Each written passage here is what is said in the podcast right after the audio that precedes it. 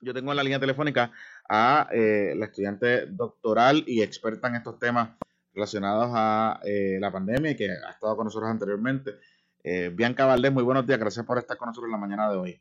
Buenos días, Jonathan, y a todos los radioescuchas. Bueno, eh, ¿dónde estamos? Vamos a empezar por lo básico. ¿Dónde estamos hoy? ¿En qué nivel estamos hoy relacionado a la pandemia en Puerto Rico? ¿En qué nivel de riesgo estamos hoy? Mira, al día de hoy, al hoy 12, bueno, los números que tenemos en salud nos dan casos hasta el 12 de octubre. ¿verdad? No tenemos casos reportados al, al 15 de octubre. En octubre, en lo que vamos de octubre, llevamos 1.651 casos confirmados reportados. Ya pasamos la cifra de mayo y junio, ¿verdad? Eh, en septiembre fue el peor mes que hemos tenido del COVID-19 en Puerto Rico, con 8.859 casos. Y en términos de muerte, llevamos en octubre ya 41 personas que han fallecido a causa del COVID-19, así que ya pasamos la cifra de mayo y junio, nos acercamos ya mismo a, a la cifra de julio, que fueron 101, 101 personas que perdieron la vida por el COVID-19. En términos de riesgo, ¿verdad?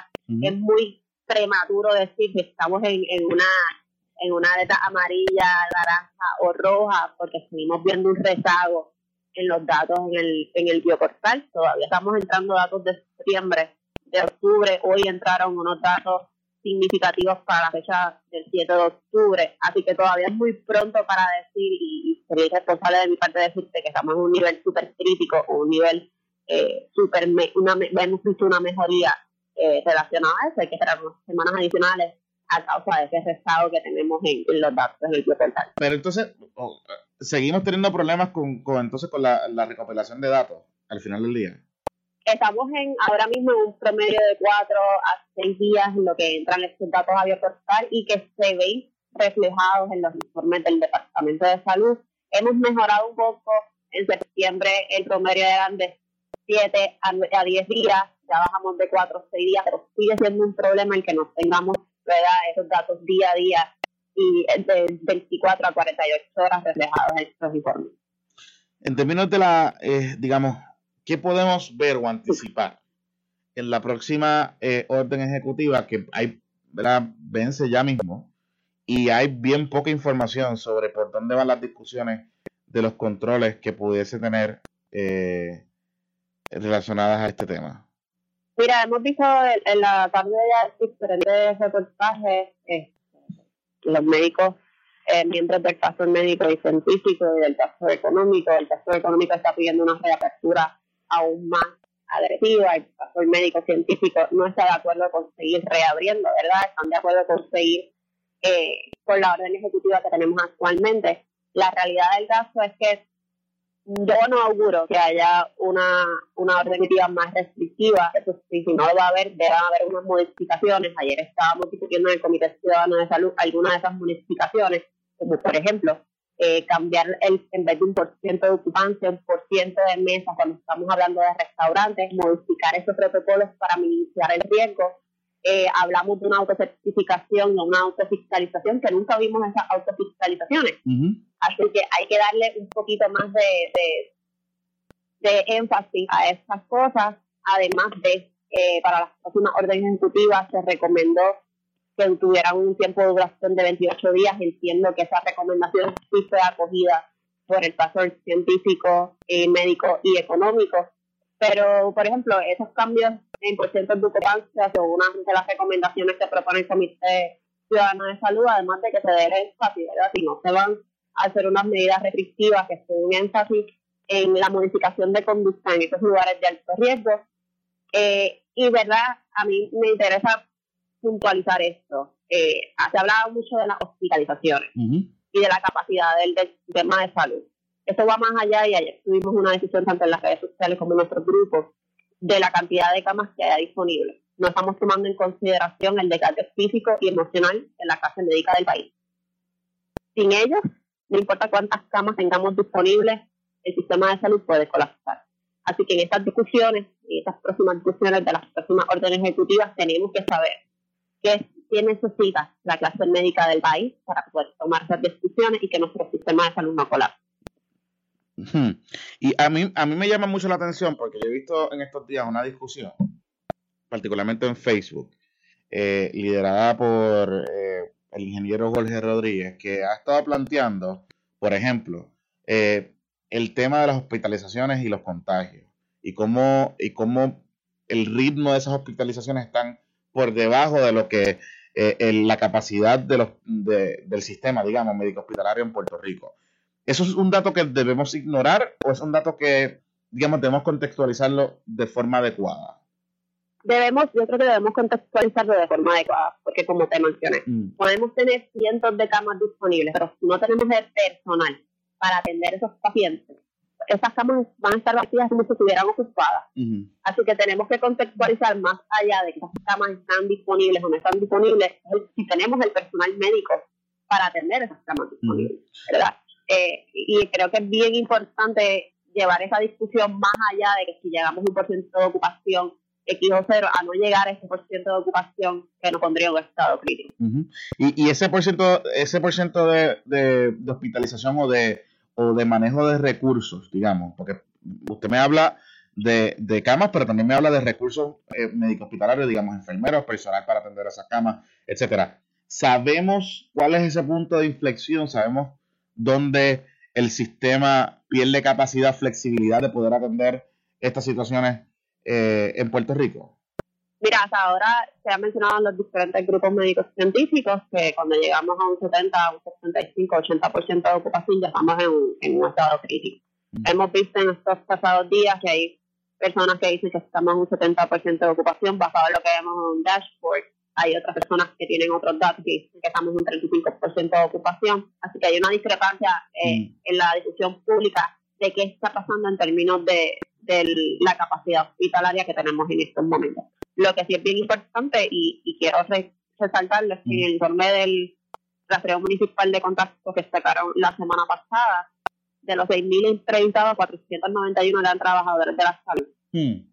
que están, se dieron positivo al COVID-19. Así que eso hay que contextualizarlo y, verlo de esta manera, que tenemos trabajadores de la salud infectados con el COVID-19, desgastados físicamente y emocionalmente, y esto pues tiene un efecto indirecto en la capacidad que tenemos en los mm. hospitales. Eso, eso me preocupa porque al final del día lo que estamos entonces viendo es que eh, están llegando más personas a los hospitales contagiadas con COVID o que los trabajadores se están exponiendo en la comunidad con contagios comunitarios. Eh, Exacto.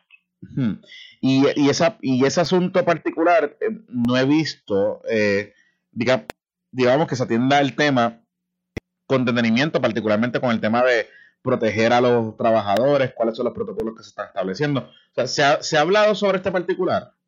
Mira, más allá del informe del sistema de contacto municipal que tenemos esa cifra, ¿verdad? De lo que ellos entrevistaron, no he visto en la palestra pública una discusión profunda de, de qué ellos necesitan y qué es lo que está pasando con ellos. Una de las otras recomendaciones que hacemos como Comité Ciudadano de Salud es que se utilicen estos informes, eh, no solo para tomar esas decisiones de política pública, pero para crear guías tanto ciudadanas como laborales.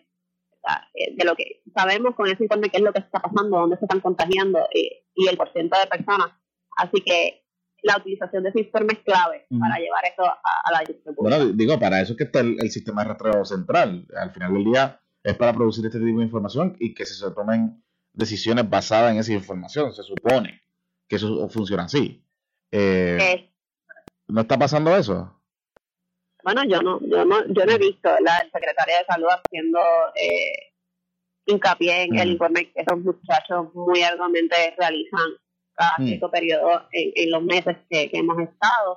Eh, incluso la otra de las recomendaciones es que el Departamento de Salud hace conferencias semanales sobre cómo está Puerto Rico y una de las cosas que podría presentar es ¿verdad? el informe del sistema de rastreo de contacto y explicar y contextualizar qué es lo que está pasando en Puerto Rico. Lamentablemente eso no lo vemos y eso causa un cierto sentido de seguridad porque la gente piensa que la pandemia pues, ha culminado. Definitivamente. Ya para finalizar, eh, lo que debemos esperar como país es que tenemos que continuar con las medidas de distanciamiento social, tenemos que continuar con eh, algunas medidas de restricción, digamos, eh, en las próximas semanas particularmente con el tema de eh, el control del el contagio y del contagio comunitario en Puerto Rico. Al final del día no se ha acabado la emergencia, es lo importante. Así, al final del día la pandemia no se ha acabado, no acercamos a, unos días festivos, ¿verdad? Que, nos ponen un mayor eh, estado de alerta. Mi recomendación siempre es mantener la distancia, usar la mascarilla de forma correcta, lavarse las manos y vamos si no tenemos que salir a ningún lado, ¿verdad? Más allá de lo, de lo básico, es que nos mantengamos en nuestros hogares para evitar exponernos a, al COVID-19. Estaremos bien pendientes. Bianca, como de costumbre, gracias por estar disponible para nosotros en la mañana de hoy. Buen día para usted. Gracias a usted y buen día. Amigos, eh, Bianca Valdés, estudiante doctoral, que está siguiendo de cerca este asunto y que nos ayuda a, a dirigirnos, a contextualizar esta, esta, información. Tengo en la línea telefónica a la doctora Melissa Marchand, quien es epidemióloga y profesora eh, en la Universidad, eh, de la Escuela de Medicina de la Universidad en Ponce. Eh, gracias por estar con nosotros. Muy buenos días. Eh, bienvenida, doctora, eh, como de costumbre aquí sin tapujos. Muy buenos días, Jonathan, a ti a todos los que nos escuchan. Doctora, hemos visto en estos últimos días, digamos, un vacío en las comunicaciones del gobierno relacionadas a la pandemia y por el otro, grupos que han empezado a ocupar esos espacios impulsando ciertas narrativas que confunden a las personas. Le preguntaba a Bianca particularmente que lo estaba viendo en Facebook, ciertos grupos empujando el tema de la ocupación de los hospitales, por ejemplo, eh, como indicativo de que la pandemia está bajo control o que debemos bajar la alarma y, ampliar eh, las horas de cierre eh, en Puerto Rico y eliminar ciertas restricciones que existen relacionadas a la pandemia. ¿Dónde estamos hoy con la información que tenemos disponible oficial en términos de, del comportamiento de la pandemia? Pues mira, Jonathan, primero que tenemos, yo creo que todo este tiempo que he conversado contigo, siempre hemos tenido el mismo problema, que es que básicamente cuando te discuto de los datos, siempre tenemos un retraso. Así que e, esa es una, una bandera cuando la gente trata de impulsar, por ejemplo, ciertas flexibilizaciones. Porque si todavía no tenemos la capacidad de saber lo que pasó en los últimos tres, cuatro días en Puerto Rico, pues evidentemente pueda flexibilizar más, pues no, creo que sea como que un, área a seguir. Así que en ese sentido, de los datos que, están disponibles, y algunos de ellos, pues sabemos que hay distintos grupos que han comenzado a crear sus propios modelos de evaluación, pero por ejemplo, dentro del modelo del Fideicomiso de Salud Pública, eh, 46 municipios tienen una tasa, un porcentaje de positividad por encima del 10%. Así que si sabemos que 10% es el nivel que se establece como crítico. Esto nos habla de que obviamente no hay una epidemia controlada en Puerto Rico, así que hay que ser muy cuidadosos este, con las cosas que a veces se tratan de impulsar. Hmm. Eso me preocupa, 46, 46 municipios es un montón. Eh, perdóname, están entre, exacto, están entre eh, el 5 y el 10%. En 5 y 10%. Que es, el, que es el, el, nivel que ellos ponen como color crítico. Y, y, y, y eso me preocupa bastante porque eh, quiere decir que es lo que ustedes han estado señalando, usted lo ha dicho en reiteradas ocasiones, el contagio comunitario está muy activo en, Puerto Rico, entonces. Sí, es importante porque pareciera que hay como esa idea de que el COVID desapareció. Mm. Este, y a mí me preocupa mucho eso. Lo que hemos visto a través de los datos que están disponibles es que básicamente el crecimiento se ha mantenido sostenido. O sea, estamos viendo todos los días que entre 300 a 400 casos se reportan pero no estamos viendo que estamos disminuyendo la cantidad de casos. Así que nos habla de que esa transmisión comunitaria que se ha hablado durante los últimos meses, pues continúa siendo sostenida. Mm. Y eso, este, pues no necesariamente es a veces incluso el mensaje que mucha gente siente. Muchas personas piensan que ya COVID no es un tema, ni siquiera de los demás, ¿verdad?, de importancia.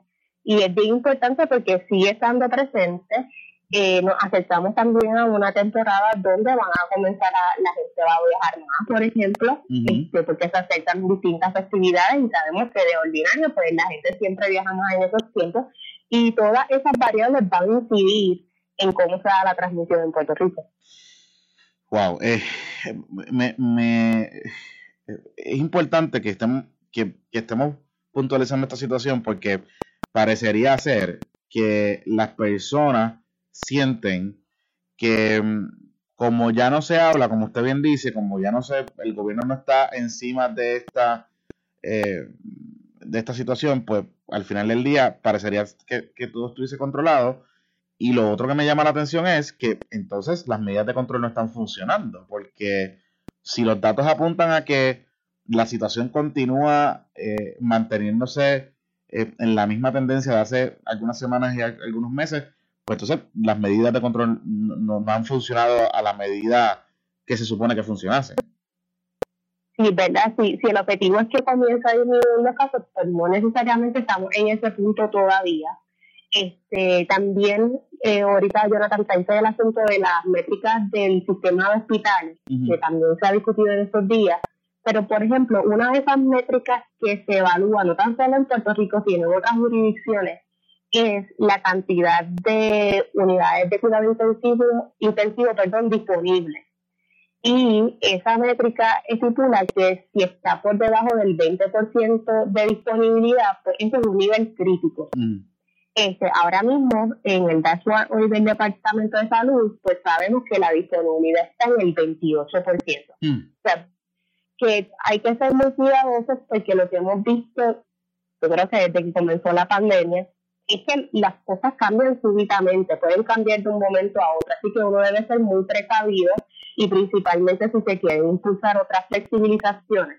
Este puesto que yo creo que nuestro sistema sigue siendo muy delicado, este, y eso jamás puede salir del contexto. Principalmente, Jonathan, yo siempre me he preguntado y lo he conversado en otras ocasiones, este, la gente quiere más flexibilizaciones, pero uno se pone a pensar, el, el sistema de salud va a tener la capacidad de monitorear, por ejemplo, que hay brotes en las escuelas. Mm. Pues si la respuesta es no, pues significa que no estamos preparados para este tipo de flexibilización. Eh, claro, claro. Y, y al final del día, eh, el, en el asunto de las escuelas, el problema es que recibimos las escuelas reciben tanta gente, no tan solo estudiantes y, jóvenes, sino también personal docente y no docente. Eh, correcto. Que, que, son entradas al final del día de, mucha gente en un lugar concentrado eh, por muchas horas, por mucho tiempo. Y entonces, pues, es un poco más, más preocupante y sabemos que el Departamento de Educación, sus recursos, particularmente ahora con el asunto de la educación a distancia, han estado bastante comprometidos. Eh, con, otras circunstancias y necesariamente nos han dicho si tienen un sistema de vigilancia eh, robusto, ¿no? Para poder monitorear esta situación al final del día. Hmm. Y, y, yo creo que siempre el norte debe ser, si la respuesta es que no estamos preparados para lo que, ¿verdad? Porque ahora mismo cada vez que se hace una flexibilización, aumenta la, la, posibilidad de contacto, así que aumenta la posibilidad de que la gente se pueda, este, ¿verdad?, continuar la transmisión. Si el sistema no va a tener la capacidad de manejar ese agregado que, ¿verdad?, se sigue añadiendo, pues definitivamente pues significa de que no estamos listos para, para este próximo paso. Wow. Eh, para finalizar. Y aprovecho siempre, Jonathan, la oportunidad de que qué bueno que hay espacios a través de los distintos medios de comunicación para seguir llevando el mensaje de prevención y que la gente sepa que aunque llevamos muchos meses y podemos estar fatigados y, saturados con el tema, sí es importante que usted continúe sus medidas de prevención en todos los lugares que usted vaya, incluso cuando usted esté con su familia y con sus amigos. Definitivamente, eso, eso era lo que le quería comentar. Al final del día, lo que hemos visto del sistema de rastreo central es que la mayoría de los contagios están en, actividades familiares eh, o surgen ¿no? de actividades familiares eh, o, comunitarias o de amistades, eh, que uno baja un poco la, guardia con ese sentido. Así que yo sé que a veces es difícil, ¿verdad? Uno andar con mascarilla y practicar el distanciamiento social cuando uno está viendo a sus familiares que hace tiempo no los ve, pero pues tiene que hacerlo, ¿no? Tiene, debe, debería por lo menos practicarlo o por lo menos no todo el tiempo, pero andar con su mascarilla puesta, ¿no? Y, eh, en la medida que usted pueda, cuando esté en un lugar cerrado con personas eh, y familiares. Correcto. Mascarilla y el lavado de manos antes y después de manipular la mascarilla debe estar siempre presente, que yo creo que eso es un detalle que siempre hay que afinar. Sí, definitivamente. Eh, doctora, ya para finalizar, las próximas semanas van a ser complicadas en términos de que no vamos a ver por lo menos la tendencia que estamos viendo, no vamos a ver que se disminuya eh, eh, el ritmo de contagio y al final del día esperemos una orden, una orden ejecutiva o similar o más restrictiva, quizás. Pues yo pensaría que, exacto, debe mantenerse o igual o un poco más restrictiva. Yo, honestamente, por lo que hemos discutido hasta que todos los sistemas estén este, conectados y preparados para poder eh, flexibilizar otras áreas, porque eso va a conllevar otro número de casos, pues obviamente pues nos deberíamos mantener este más conservadores en, las medidas de, de, flexibilización que se han ido tomando. Definitivamente, y estaremos bien pendientes sobre ese tema, como de costumbre, doctora. Gracias por estar disponible para nosotros en la mañana de hoy con esta información. Buen día. Siempre a la orden, buen día. Amigos, la doctora Melissa Marzán, quien es epidemióloga y profesora también eh, de la Escuela de Medicina en Ponce, de la, Escuela de Medicina de Ponce, son las de médicos cirujanos en Puerto Rico, doctor Víctor Ramos. Muy buenos días, doctor. Gracias por estar con nosotros en la mañana de hoy. Buenos días, buenos días, pueblo de Puerto Rico. Doctor, eh, usted estaba participando, eh, yo sé que usted estaba participando de cerca con estas reuniones, ¿verdad? Las discusiones preliminares que se están dando relacionadas a, este tema de la próxima orden ejecutiva. Eh, ¿Qué le preocupa eh, de la, de la última información que tenemos o de los últimos datos que tenemos eh, que no están siendo considerados todavía para tomar decisiones a futuro en las próximas órdenes ejecutivas relacionadas a la pandemia? Bueno, yo creo que están, están siendo considerados. Las reuniones se vieron. Eh, usualmente yo no comento las recomendaciones que se hacen, ¿verdad? Pero como la, los compañeros del grupo económico pues lo que ellos recomendaron, ¿verdad?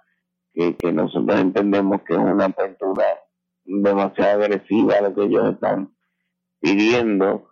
Esto, pues nosotros básicamente el problema principal nos oponemos al, al aumento que ellos piden en la ocupación para para para para para abrir, ¿verdad?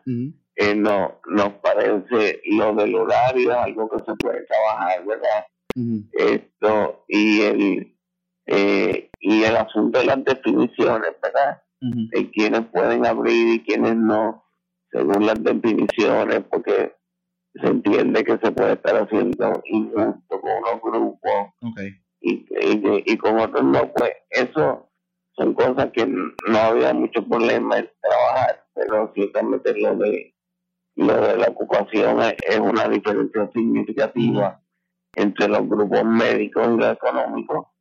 Eh, y, y nada, los grupos le someterán las recomendaciones a la gobernadora y ella tendrá que decir. Al final del día, digamos, yo sé que usted es bien cuidadoso eh, para no afectar el proceso y estos diálogos, pero eh, ¿quieren aumentar sustancialmente la ocupación de donde está ahora o o sí, ellos mismos han dicho que quieren de 25 a 60. Pero, pero es que, o sea, digo. y, y, nosotros entendemos que, que gracias a Dios no han aumentado los casos, pero no han bajado. Por eso. Se han quedado ahí más o menos igual. Y, y la utilización de intensivos ha aumentado. Y el, lo que hablábamos, ellos quieren imponer allí un sistema que ellos inventaron de rígido, de, de, de, un semáforo que ni siquiera es un fideicomiso de salud pública, sino uno de ellos que mm. simplemente los favorece siempre. Claro. Eh, esto, pero pero la, la, la, la realidad es que las cosas no se pueden ver como que COVID vive en un, en un vacío y que no hay otras condiciones, que no hay otras situaciones que afectan. Vamos por 72, viene la celebración de Halloween, yo creo. Que habría que trabajar un inciso para proteger la salud y la seguridad de los niños, vienen las elecciones. Sabemos lo que pasó durante las primarias, más que en los colegios, en las actividades políticas asociadas a, a las votaciones. Y, y sabemos que por más que uno diga que, que vote, pero después vaya a celebrarse a llorar en su casa, la gente se va a ir para el comité. Claro, eso es un problema. Claro. Eh, eh, este, donde pueden haber los contagios, eh, viene salir por ahí, vienen, está aumentando no solo la influenza, todavía no ha empezado pero va a empezar a subir. Han habido casos, pero no tanto, pero lo que tenemos mucho en, en las últimas semanas han sido casos de dengue que no veíamos hace tiempo, pero bastante casos. Bastantes, ¿verdad? Eh, ha aumentado eh, eh, esos vectores en Puerto Rico sustancialmente. Había leído en estos días que me, preocupó.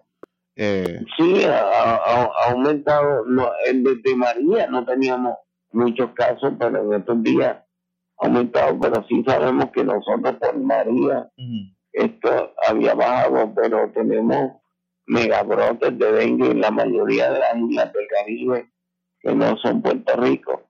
Así que no era de extrañar que en algún momento eso empezara a aumentar y si tenemos dos problemas corriendo a la vez, eso puede crear un, estrés al sistema hospitalario. Y, pero básicamente la, la intención del grupo económico es abrir, abrir, abrir, olvídate olvídate lo, lo demás y, la, las explicaciones y, y lo que puede pasar, pues nosotros nos inventamos este número y nosotros decimos que estamos bien, pues tenemos que ir al, al número que nosotros decidimos queremos imponer. eh, doctor, ya para finalizar, ¿usted ha estado en contacto recientemente con el doctor eh, Lorenzo González, que dio positivo a COVID y se ha tenido que aislar o, no ha estado en contacto con él? En contacto pues, personal no, okay. que ya hemos estado, que, que yo sea uno de sus contactos, no. Okay. Eh, sí hemos estado, porque él había estado con los, en, los viajes y eso, con la gobernadora también, él, tiene sus hijas afuera, y, y pero en, en mensajes de texto, ¿verdad? De las distintas situaciones, pues sí, básicamente diario, pero no en que, en que hayamos estado, estado juntos dentro de las próximas de las últimas dos semanas. Pero ayer mismo, después del positivo, nos comunicamos, ¿verdad? y, él está bien, ¿verdad? Que es lo importante. Ok. Así que, que está bajo control dentro de todo y está alejado, está aislado. Sí, está sintomático. No, no tiene nada, pero, pero ciertamente hay que hacer entonces el contact tracing, su contacto y, y todo, todo el proceso que hay que hacer, pero, pero en cuanto a, su salud, él está bien, es importante. Definitivamente. Doctor, como de costumbre, gracias por estar disponible para nosotros en la mañana de hoy. Buen día para usted. Siempre. Amigos, el doctor Víctor Ramos, presidente del Colegio Médico Cirujano de Puerto Rico, el equipo comercial, Algarete, quiere ir de 25% a 60% de ocupación.